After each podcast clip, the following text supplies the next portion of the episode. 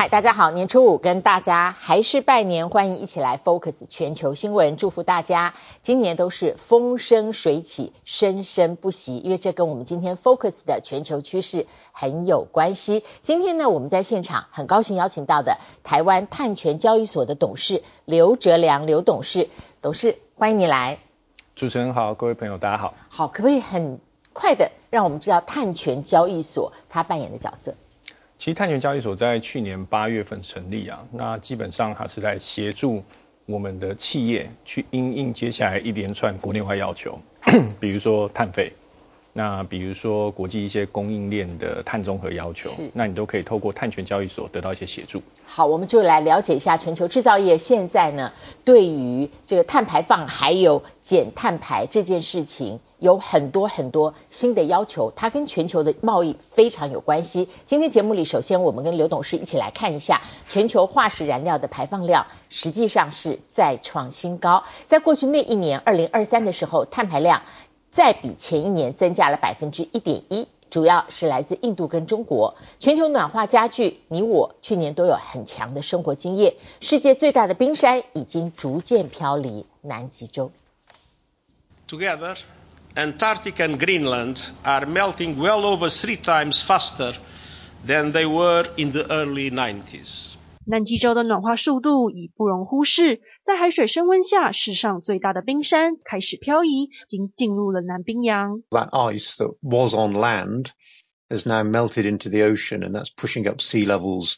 Everywhere, that's going to have a global impact on all coastal communities, all coastal megacities, and so on, all low-lying countries and islands. 全球暖化也助长热带气旋的能量。印度南部泰米尔纳德邦遭暴雨重创，学校和办公室宣布关闭。全国最繁忙的机场之一清奈机场也因跑道淹水，无法起降。和硕和鸿海位于当地的工厂则传出暂停 iPhone 手机的生产。From yesterday itself, it was heavy rain, so that the road will block continuously. The heavy water stacked on the road. We are not able to go and purchase something like that, and it's a problem. Very, we are facing a very long problem here. 非洲东北在声音现象和印度洋偶极发威下，暴雨不断，已经造成索马利亚、肯亚、伊索比亚和坦桑尼亚多国超过三百五十人死亡，超过一百万人流离失所。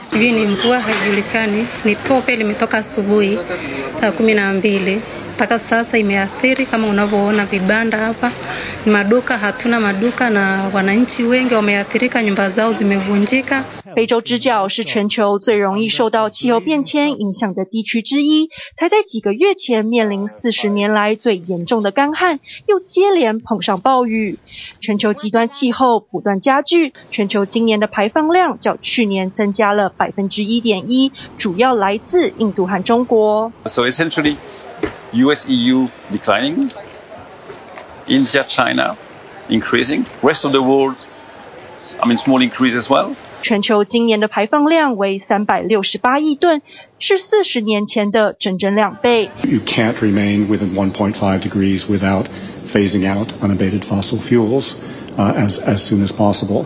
美国宣布加入脱碳者联盟，与其他五十六国一起承诺不再新建新的燃煤电厂，并且逐步淘汰现有的煤电厂。The dirtiest fuel in the world is coal, and we should stop. Killing ourselves using that coal, and that would do more to help health and change the flow of the carbon crisis. It would join us together on a similar path. COP 二十八吸引八万多名访客参加，是历届史上规模最大，代表气候议题的关注度有所提升，但也遭到外界批评，指控石化业者以华丽的主题展馆、鸡尾酒派对包装大型游说盛会。体育新闻综合报道。好，我相信观众朋友，您对于全球气候峰会不陌生。二零二三年，他们盘点了最新的减碳成效。如果说希望达到世界末升温控制在一点五度之内的这个目标，各国在承诺表现上不太合格。那根据目前的进度，距离达标，我们的距离还有多远？还有近零，好，近零就是完全零碳排这个转捩点，到底是不是我们可以希望的？我们来请教刘董事。好，谢谢谢谢主持人。其实这个问题它的衡量是这样，联合国每年都会出一份报告，叫做缺口报告，它会帮大家去估算一下说，以全世界各国现在所提出来的减量计划。来看看说是不是能够满足世纪末升温不要超过两度 C 或甚至往一点五度 C。那从这些全球盘点，它得到一个重要结论，就是说，如果我们要在世纪末达到所谓的升温不要超过两度 C，二零五零要净零之外，往回推啊，二零三零大概要减四十三趴左右。那以现在各国所提出来的这一些呃希望达到的减量目标，那那个缺口其实蛮大的。那缺口多大？就是一年大概会差大概两百多亿吨。那我们这个相当于四十趴的量啊，所以说以现在大家所提出来的这个相关的规划，看起来是很不够。所以为什么这两三年我们一直提到提到一个字叫做减碳企图心？其实这是专有名词，它叫 ambition。那 ambition 在气候议题下，其实讲的就是希望各国再去把你的减量目标再提升一下。对，大概是这样。好，所以这个目标太提升，也就是说各国必须要自己有这样的一个，不只是远见了，它必须要这个必要达标的这样一个雄心跟做法，实际落实。我想请教刘董事哦，净零的概念哦，呃，要跟观众解释一下，它是排出碳排量等于吸收量。呃，我们看一下，好像是从二零一五才开始有这样的一个概念。那么，请问哦，目前可以使用的净零手段有哪些？还有这个手段应该是高科技。那净零高科技，它能够发展出稳定的技术吗？好，谢谢主持人。这个问题其实也很好，因为呃，我们一般没有把这个概念弄得很清楚，我们就稍微诠释一下。其实近零它真正的概念，如果我们用数学等式啊，左边是什么？是排放量。那右边是抓下来的量，嗯，那简单来讲是排出去跟抓下来的量要相等，我们才会近零。所以这个背后第一个重点是，它不是告诉你不能排，而是说排出去要抓下来。所以在这一个逻辑底下，关键是你要用什么东西去抓。那我们很直观的、很时很长时候我们会用比喻是像植树造林。那植树造林做光合作用，树干变大，那叫抓。这一种是自然界本来就存在的一种现象。那呃，我们应该回答问题或探究问题是，从人类的角度，我们有没有做到什么样呃科学的技术、人造的技术去做抓的这个动作？那直到目前为止，虽然说全世界前仆后继一直在做所谓的 R&D，要去发展这一些抓下来技术，那这些专有名词叫负排放技术，或者是负碳技术，或者是碳移除技术，不管它的名称是什么，它的重点是抓。但直到目前为止，其实它并没有大规模的商业化。嗯，那再来是很多其实还在实验室性质，所以直到目前为止，事实上我们并没有一个很可靠、可行或大规模商业化手段可以协助我们去做抓的这个动作。这是我们目前在承诺净零上面最大的挑战。哦，所以我们来讲说净零的稳定技术，目前它到底有没有进入一个发展阶段？呃，现在应该比较像是说大量还在投资。那目前为止，其实你说最稳定，虽然我一直不觉得植物造林是技术啦，但是大家在谈这件事情的时候，因为植物造林存在已久，再是它呃认真来讲的话，它做起来其实大家驾轻就熟，并不困难。那它最大的挑战其实是土地的限制。对。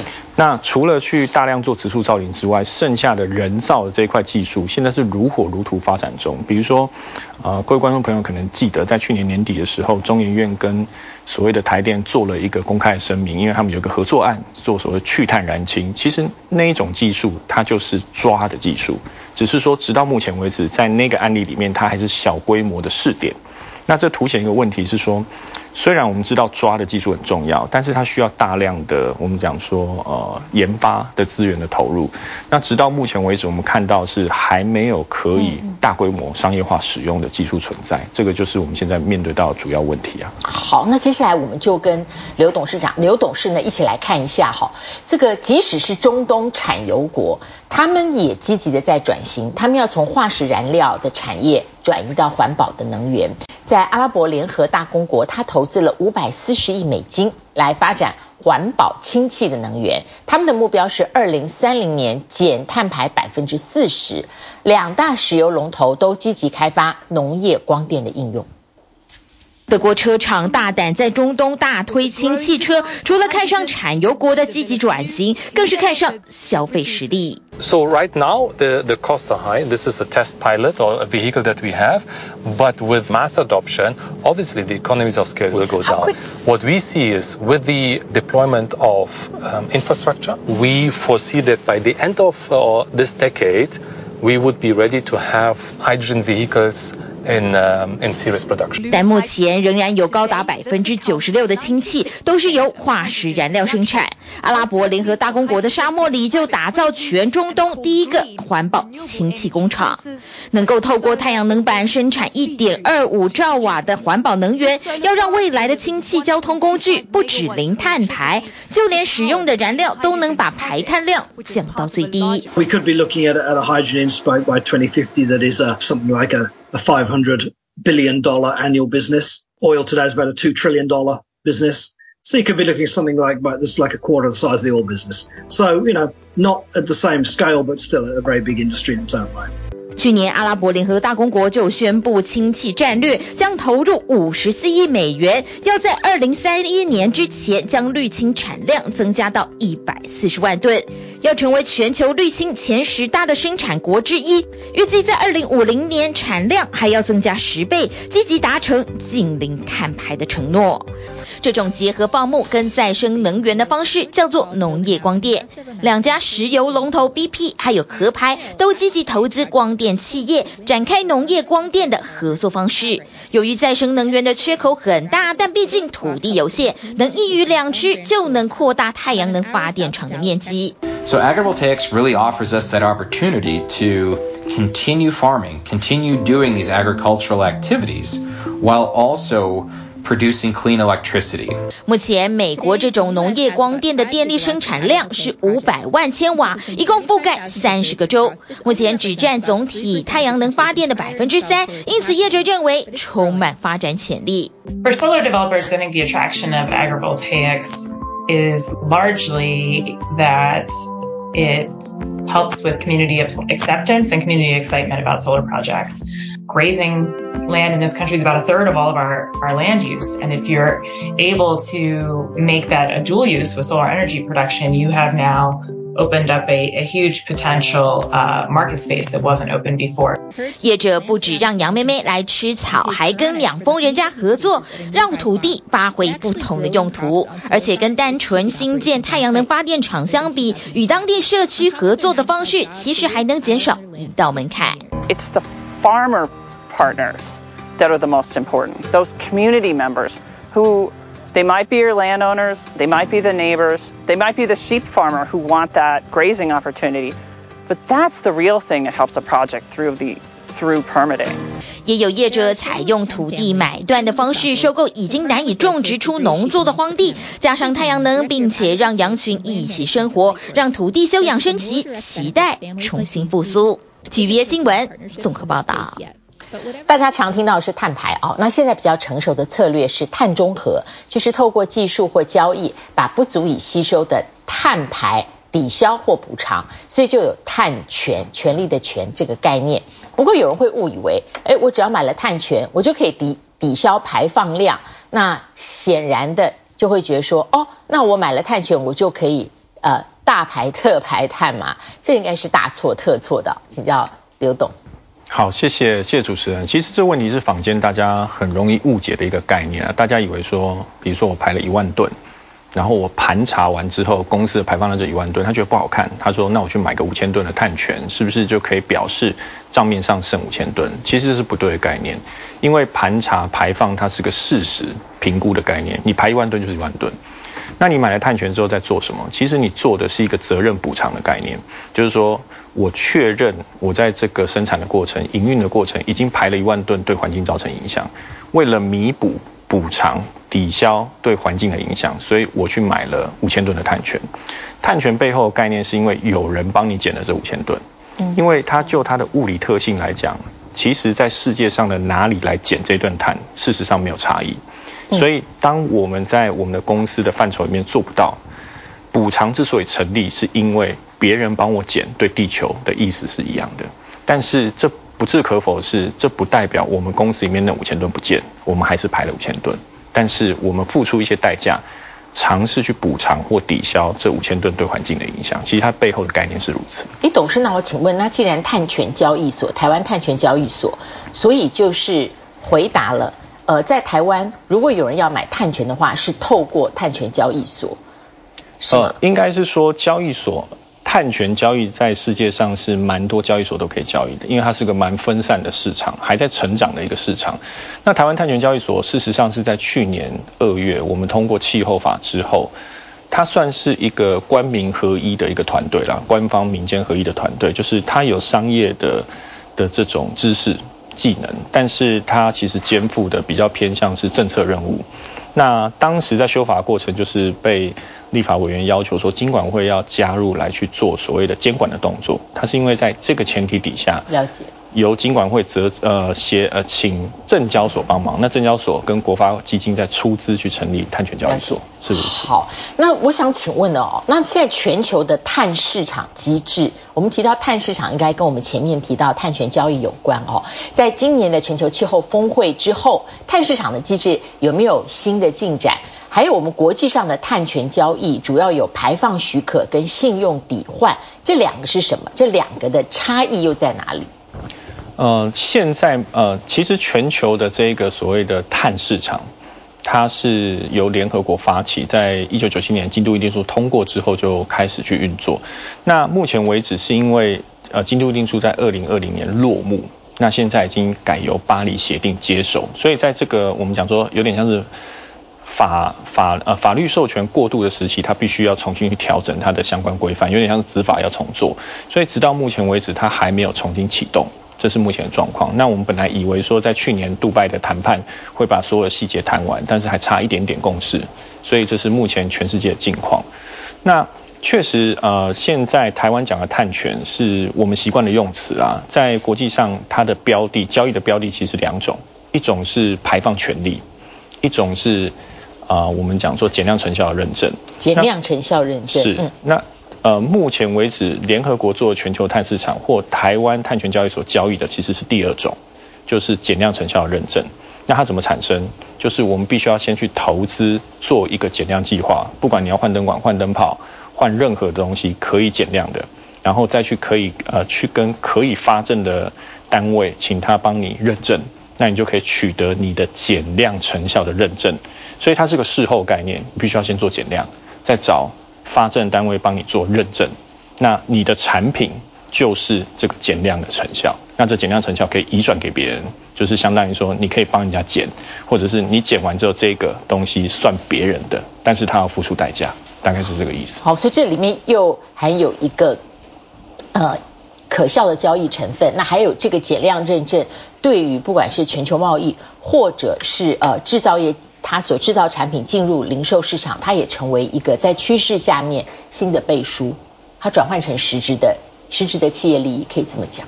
可以这么说，是。好，广告之后，观众朋友，我们提到这里，你开始会觉得我们前面提到的减碳牌跟你有一点点关系了，它不只是价值或是呃观念而已。广告之后，我们再请啊、呃、台湾碳权交易所的刘董事为我们分析，在全球的贸易里面。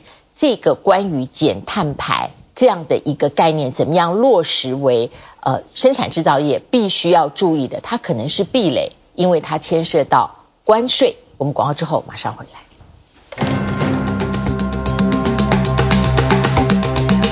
初五 Focus，我们来看北半球受到极地涡旋的影响，中国大陆的春运。几乎在过程当中常常陷入瘫痪，而美国的大湖效应，暴风雪肆虐，五大湖附近降下了二零二四惊人的雪量。阿拉伯联合大公国运用丰沛的橄榄岩资源，发展了碳捕捉和矿化技术，透过从大气当中捕获二氧化碳，再注入地底岩层矿化，来达到脱碳的目标。大雪纷飞，眼前全是白茫茫一片。美国东北地区暴风雪发威。It was pretty slick. Uh, the hills were pretty good plowed though. 受到大湖效应的冬季风暴，整个五大湖区附近都出现惊人雪量。纽约州部分地区每小时降雪量达七点六二公分，随处可见三十公分的积雪。It was a little crazy. A foot of snow in the road for about eight miles. 同样的情况也出现在宾州和俄亥俄州，路面结冰还酿成多起意外，大地急冻变成银白世界。在丹麦的哥本哈根，一座冰档案馆中存放着可追溯至数千年前的冰块，将能协助科学家了解地球的气候历史，并且建立模型，预测未来气候变化以及海平面上升。These ice cores have been drilling, drilled over the years in Antarctica and in Greenland, and uh, some of the samples here in the freezer have been drilled about 60 years ago and some have been drilled as newly as this summer。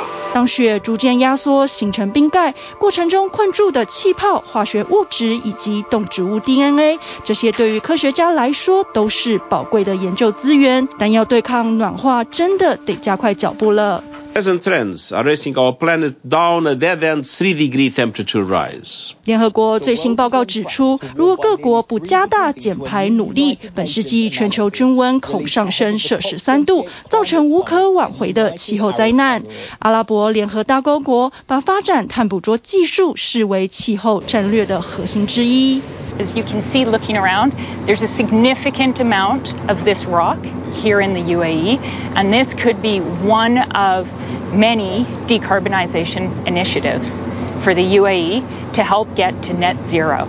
这名技术长所说的岩石，也就是富吉拉盛产的橄榄岩，能吸收二氧化碳转变成矿物，也因此被阿联国营油气阿布达比国家石油公司相中。This is part of ADNOC's initial investment of $15 billion. To decarbonize our operations. 不止阿联，包括美国、欧盟和英国等，也把碳捕捉视为重要的脱碳策略。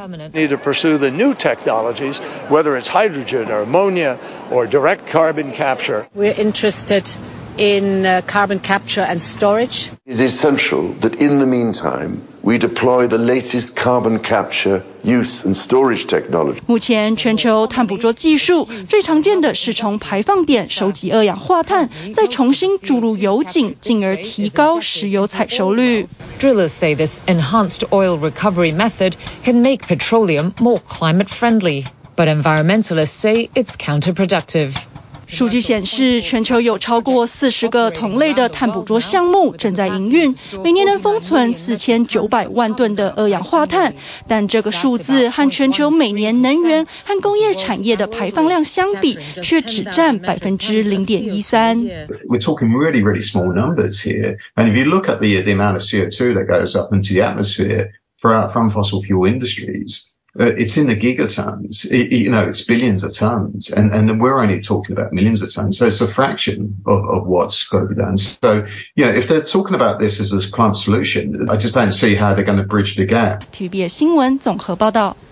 好，接下来我们就要谈的是硬碰硬、实打实的碳关税。哈，欧盟是预计在二零二六年正式实施一个叫碳边境调整机制 （CBAM），这个明定了进口产品要申报碳含量。之后呢，进口商需要购买这个 CBAM 的凭证，来平衡进口商品和欧盟商品之间的碳成本，来确保竞争公平性。这个机制，呃，请问一下，呃，刘董怎么看它？然后减碳排由先进国家起头，他们采取比较严格的政策管制，它会不会导致啊，碳排大的企业，它就转向管制松的国家设厂？有人叫做碳泄漏。那这个就使得前面的努力设计可能不能够达到预期的效果。好，谢谢主持人。其实我们把顺序稍微再梳理一下，可能更清楚说为什么要做 CBAM 这个措施哦。其实欧盟早在嗯大概二零零五年的时候，他们为了去管制他们欧盟的温室气体排放量，所以他们做了碳管制。那他们的碳管制就很著名的总量管制排放交易机制，叫欧盟的 ETS，EU ETS。那其实它的顺序就是先有了境内的管制，那因为欧盟在二零一九年宣誓说，它在二零四五年还是二零五零年，大概要成为全世界第一个气候综合的大陆，也就是大概要做净零。那这时候它国内的那个管制要变得更严，那在这种状况底下，境内的厂商面对到的碳成本其实是变高的。那这时候遇到问题就是不利于竞争，那大家就干脆不要在国内生产，我们就是跑到欧盟去，欧盟之外去进口商品就好。在这样的背景底下，境内的生产者开始对欧盟诉求，你要帮我去平衡掉这碳成本，不然我们不利于国际竞争。所以在这个前提之下，欧盟推出了碳边境调整机制。听的名字就知道它会调整嘛？那调整什么？它就是要让境内这个受管制的厂商面对到的碳成本，跟我们进口的这个商品它的碳成本要做平衡。在这种前提底下，如果你你的产品是来自于都没有碳管制、不需要付出碳成本代价的国家，你也不要太高兴，因为将来进到欧盟之后，你必须要跟你的对等产品，就是在欧盟生产的对等产品去比较它的碳成本。那一旦你的碳成本发现比它境内的低的时候，那你就要去购买它所谓的 CBAM 的凭证 certificate，去把你的那个成本补回来去做调整。所以事实上，它是一个为了去弥补竞争力的一个平衡手段。这完全是贸易设计嘛？因为如果碳成本的比较低的话，本来应该对我这个企业来说，我是达到某一种减碳排的成就。但是在进口的时候呢，这个为了避免我的低碳成本形成比较大的市场竞争吸引力，所以我要相对的还要再去买这个碳凭证。是，是没错。是。那我想请问哪些产业，呃，董事看起来他是首当其冲？哪些？如果我们回归到制度本质，就像我刚才讲的，它的本质是要平衡碳成本，所以我们当然是回去看，在欧盟境内谁有碳成本，谁被管制啊？那从终点。就是那个终点了，最后赛局的终点来看的话，呃，欧盟境内只要是被 EU ETS 就总量管制排放交易管制到的那一些对象，都会是将来潜在那个进口商品嘛，就是这一些对象对对过去的那些部门或商品都会是管制对象，都是受影响对象。但是它是分阶段，在这个第一阶段目前所宣示的，它大概是五六个商品部门别：电力、水泥、钢铁、肥料。然后制氢、制铝，大概这几个。那我们从海关资料库来看，如果我们讲台湾的状况，其实我们真的有出口到欧盟，大概属于这六大部门别，影响最大的应该还是钢铁制品。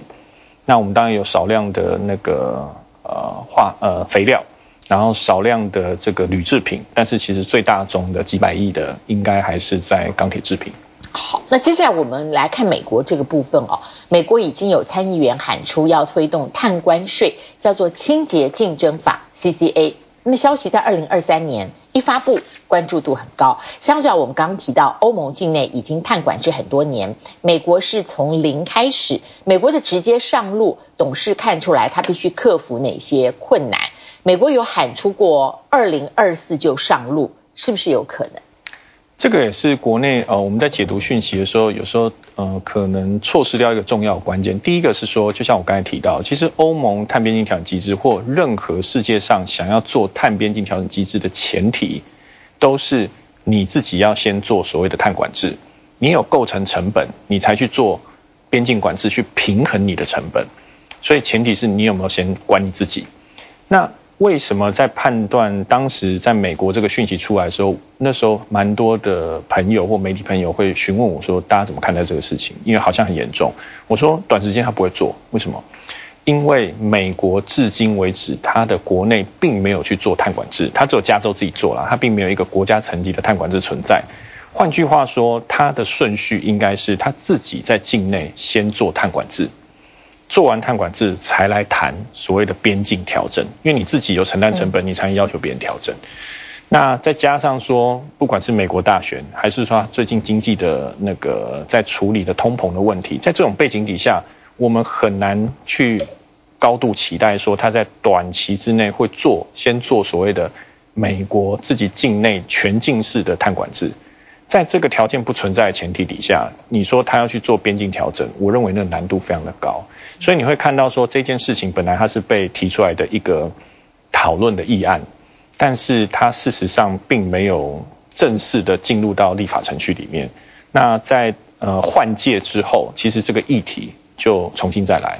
当然现在有类同的相关的两个法案正在提，但是同样的，我们的预期就像我刚才讲的判断，除非他先做境内的碳管制。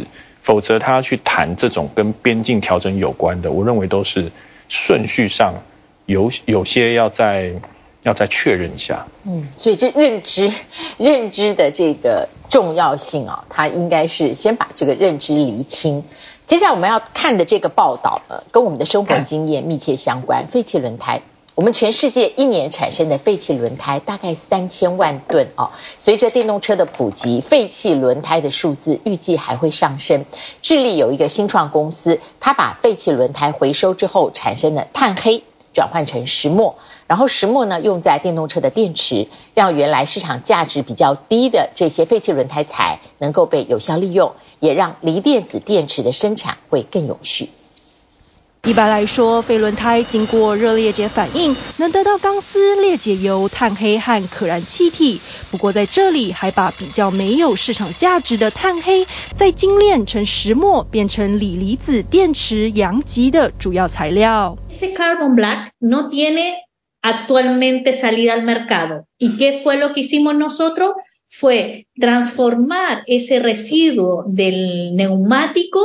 en un material grafítico para el uso de baterías para la electromovilidad. 全球一年产生两千九百万吨的废弃轮胎，数量足以覆盖整个美洲华府，然而却只有不到百分之二十五被回收再利用，剩下的全都被掩埋、就地堆放或者燃烧，造成环境和健康问题。Eso es innovador, principalmente porque resolvemos dos problemas. Uno es la disposición final de los neumáticos.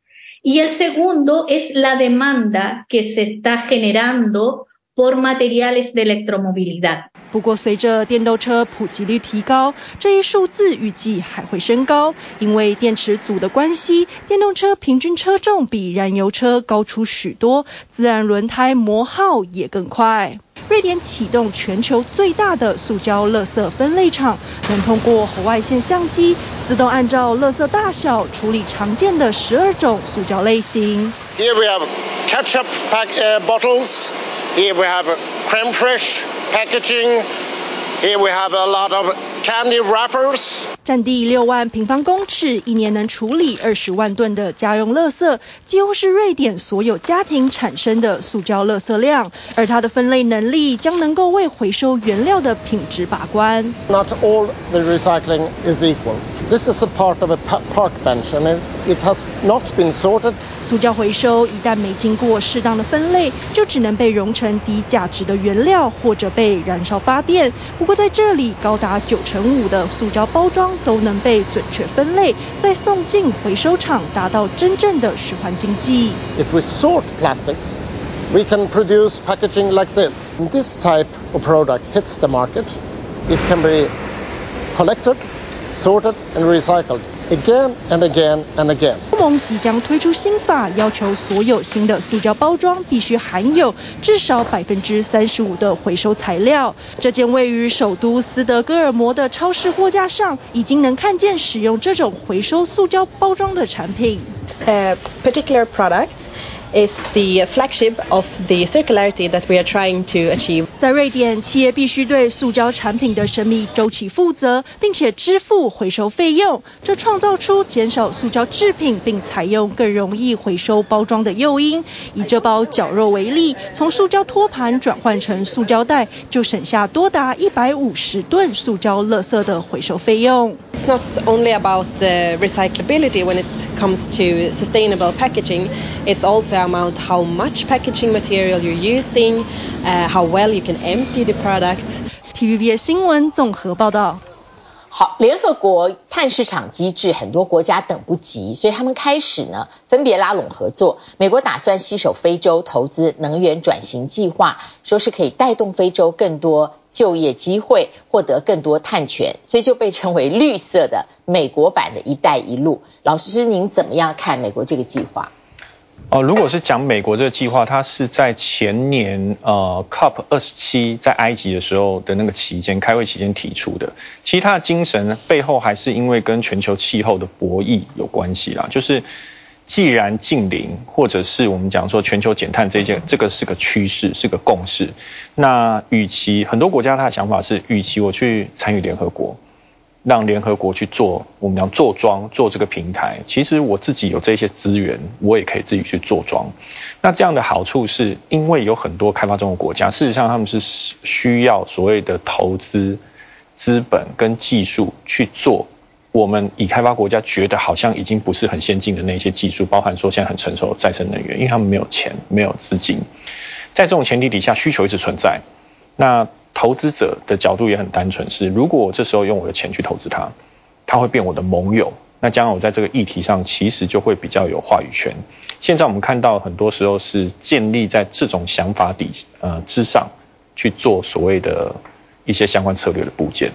那还有一个问题就是跟我们的碳权交易有关哈。那请问从新加坡的碳信用平台叫 CIX，还有区块链碳信用交易平台。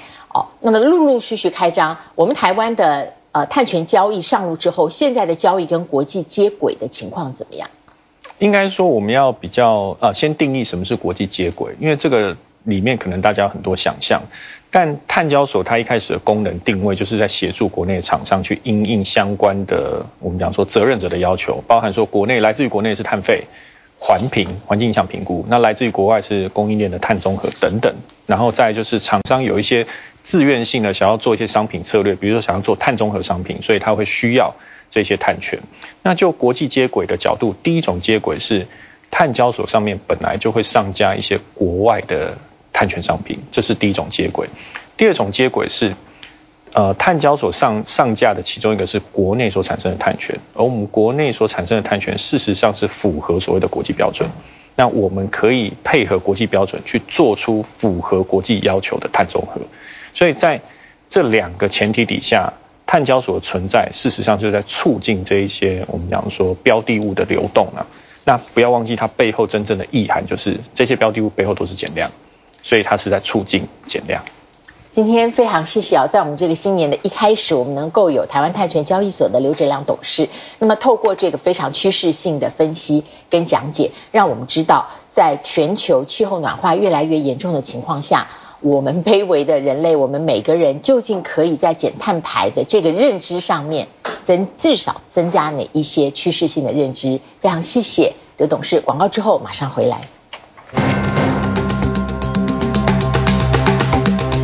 欢迎回来继续 focus，要记得今年是奥运年，在不到半年，巴黎要主办奥运，法国各界都摩拳擦掌准备。米其林一星的餐厅经过十八个月的整修，重新开张。塞纳河的绝佳地理位置，到时候可以整个看到奥运开幕式的盛况。巴黎圣母院完成了尖塔修复的工程，尽管呢，巴黎圣母院是整个到年底才会重新对外开放，但是外观上面。在奥运转播的时候，全球观众会看到经过五年重建的新样貌。国际奥委会会签下四十年来第一个啤酒品牌的赞助商，为国际体育赛事注入更多的新资金。二零二四的法国巴黎肯定与奥运脱不了关系。国际奥委会刚开年就与全球最大酿酒集团比利时的百威英博签约，成为奥运伙伴赞助计划四十年历史上第一个啤酒品牌，将为奥委会和国际体育带来数十亿美元的收入。This is what we want to bring with the sport. Bringing people together and enjoying uh, being together. These are the Olympic Games. Once we had realized this is, was a no-brainer, that it would be a great partnership. 集团旗下的零酒精饮料将是奥运官方啤酒。加入 Airbnb、阿里巴巴、可口可乐、宝桥、丰田和 Visa 成为奥运顶级赞助商。且不止今年七月底开幕的巴黎奥运，集团也将赞助2026米兰冬季奥运和2028洛杉矶奥运。为了这场全球四年一度的体育盛事，巴黎各界无不卯足全力准备。位于巴黎第五区、面塞纳河和巴黎圣母院的米其林一星餐厅银塔，经十八个月的翻修，去年八月重新开幕，要给奥运观光客最美的视觉和味蕾饗宴。We have a front row seat on the opening ceremony of the Olympics. It's it's it's a great privilege. It starts just there, and we have this turn just by Notre Dame, so it it will probably be the greatest viewpoint of the opening ceremony that evening. 二十六岁从父亲手中接棒的老板表示，新冠疫情和巴黎奥运让所有事情都加速运转。他们借机重新设计用餐空间，厨房也改成开放式。餐厅的招牌菜是法国料理血鸭，且每只鸭子都有独一无二的编号。从一八九零年就开始供应这道菜，至今已卖超过一百万只鸭。En fait, tout a changé et rien n'a changé. Donc l'énergie est nouvelle. Mais en revanche, la philosophie est la même. Cette ambiance si particulière de maison de famille, puisque nous sommes une maison de famille, cette ambiance si chaleureuse est la même. 不过，让这个拥有四百多年历史的名店最津津乐道的，还是它面向巴黎圣母院的绝佳位置。Notre Dame is a landmark and probably had lost a little bit uh, the attention to the Eiffel Tower, which was the main focus of attention for Paris. So at the end of the day, we got substantial funding. A lot of it came from abroad, from the US. 二零一九年，一场大火烧毁了圣母院的屋顶尖塔和木结构屋顶。如今迎来重要里程碑，修复工程用了一千棵橡树，以原先相同的方式重建大教堂的尖塔和框架。木匠们把一大束鲜花吊到屋顶尖端，庆祝阶段性完工。Et c'est un magnifique ouvrage parce que nous l'avons restitué selon le dessin médiéval et selon une taille et une finition manuelle, ce qui fait à la fois un ouvrage magnifique à voir et aussi pérenne et durable. 圣母院每天有约五百名工人在现场赶工，预定今年十二月八号重新对外开放。Alors on est attaché aussi à ce qu'au moment des Jeux Olympiques, lorsque le monde entier ou presque sera à Paris, ou les yeux fixés sur Paris, eh bien, il y ait des choses à voir qui montrent qu'on est très près de la réouverture. 不过，当世界和巴黎引颈期盼奥运的到来，负责维安的法国警察却可能投下变数。放话，如果他们的奖金和工作条件没有得到满足，到时候恐扰乱机场秩序。Il va y avoir des actions encore plus dures. Voilà. Euh, arrêt des aéroports, euh, tous les avions qui arriveront, euh, euh, les passes qui sont en garde frontière dans les aubettes, ils contrôleront. Euh, bah, au lieu de contrôler en 3 minutes un passeport, ils vont le contrôler en 25 minutes. 奥运举办期间刚好是法国人夏天度假旺季，在安全威胁升高下，再加上长期缺工，警消医护人员都倍感压力。法国内政部长宣布，奥运期间将部署四万五千人力，警告假期必须延后。警察工会则表示，法国政府要求太多，且没有给予适当补偿。执法人员已多次走上巴黎街头抗议，要求两千欧元，相当台币六万八的奥运奖金，并在暑假期间提供托育等社福措施。请新闻综合报道。新年祝福里面绝对少不了许愿过得更健康。英国的伦敦大学研究显示，每天只要快走二十分钟，在家里快走二十分钟，或者进行简单的平衡和伸展，你可以帮助心脏跟整体健康。甜点也走健康路线。澳大利亚一家烘焙坊是以南瓜和菠菜研发出美味蛋糕，看的就觉得还不错吃。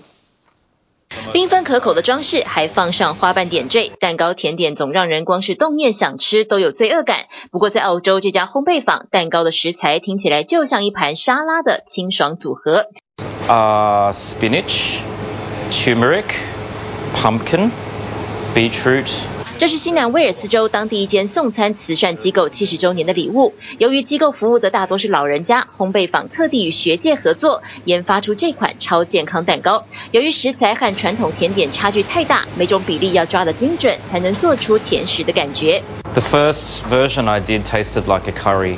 谁能想到吃蛋糕也能有益健康？御用的食材甜菜根可以保护人体神经网络，橄榄油能降低罹患失智症的风险，蜂蜜具抗发炎作用，蓝莓可以增 强血液中的含氧量。There is molecules in food uh, ingredients which do uh, have powerful and strong effects in keeping us healthy. 进入新的一年，怎样吃才能吃得健康呢？美国新闻与世界报道文章指出，地中海饮食已经连续七年获得最佳饮食第一名。The Mediterranean diet really is one of the very, very best. And the reason is because it's so clinically proven to have positive health outcomes. 地中海饮食包括几个要件，主要是吃天然食材、全谷物、新鲜水果、蔬菜和豆类。此外，使用特级初榨橄榄油，加入酪梨、坚果，也鼓励使用含丰富 Omega 3脂肪酸的鱼类。虽然禽肉和蛋白质摄取量比传统西方饮食少，但对加工食品说不，就足以截长补短。Lastly, we really limit things like dairy. So can have a little bit of cheese on the Mediterranean diet, but it's really just kind of a dusting just to add some flavor, but not the foundation of a meal. And it shouldn't really be consumed every day. 专业营养师建议，老话一句，均衡饮食，偏食挑食都不好。如果真的要饮酒，适量喝点红酒就好。No alcohol is, is better than any alcohol. We have found to uh, be true when it comes to health outcomes. But if you are going to drink, really stick to that red wine. 一般人注意饮食养生，糖尿病患者更是要处处忌口。现在有穿戴型的监控设备，方便民众随时透过智慧手机查看身体的血糖、血酮和乳酸变化。Knowing that there's type 2 diabetes in my family, knowing that there's dementia in my family, I don't want to have either of those things long term. So it's what can I do now to improve my health now? 外形轻巧，只要像这样贴在手臂上，设备费用为三百英镑，约合台币一万八千元，还要支付每个月二十五到六十英镑，约合台币一千到两千四的服务费用。调查发现，目前在英国，这款产品正在受到非糖尿病族群的民众欢迎，估计用户数量超过十万人。The way it works is you have the biosensor on your arm. It transmits your glucose levels in real time to your smartphone, and then you get small tips and insights as to how you can make small changes to your everyday and create long-lasting habits so that you can feel better, uh, have more energy, improved mood. 不过学者认为，别把监控血糖当成最新科技养生的方式，人体健康需要全面性的评估，只单凭几项数据是没有用的。By overly focusing on one aspect of your metabolism, i.e. glucose, an individual might be neglecting all of the other aspects of their metabolism and health. For example, you know, blood pressure or cholesterol levels or, or weight. 想活出健康，就从脱离沙发马铃薯开始吧。英国伦敦大学研究显示，每天只要快走二十分钟，在家里进行简单的平衡和伸展，就能帮助保持心脏和整体健康。You get more benefit from replacing 10 minutes of sitting or 10 minutes of standing. And always we found that sitting or laying, so sedentary behaviors, were the worst for you. So things like watching TV, um, even sitting in a car, commuting, um, laying down on the sofa, scrolling on your phone, that type of thing. 世界卫生组织建议每周应该进行一百五十分钟的中度到强度运动，增加心脏健康。专家建议尽可能减少每天坐着的时间，利用零星休息空档，快走或骑脚踏车都是不错的选择。The simple exercises you can start to do to ensure that you maintain your physical fitness as you get older are things like squats and lunges for your lower body, press ups against a wall if you can't do them on the floor. Also think about the activities in your daily life. 别把运动想得太难，随时随地能站就别做，乐活好动，拥有健康人生。TVBS 新闻综合报道。好，明天呢是初六。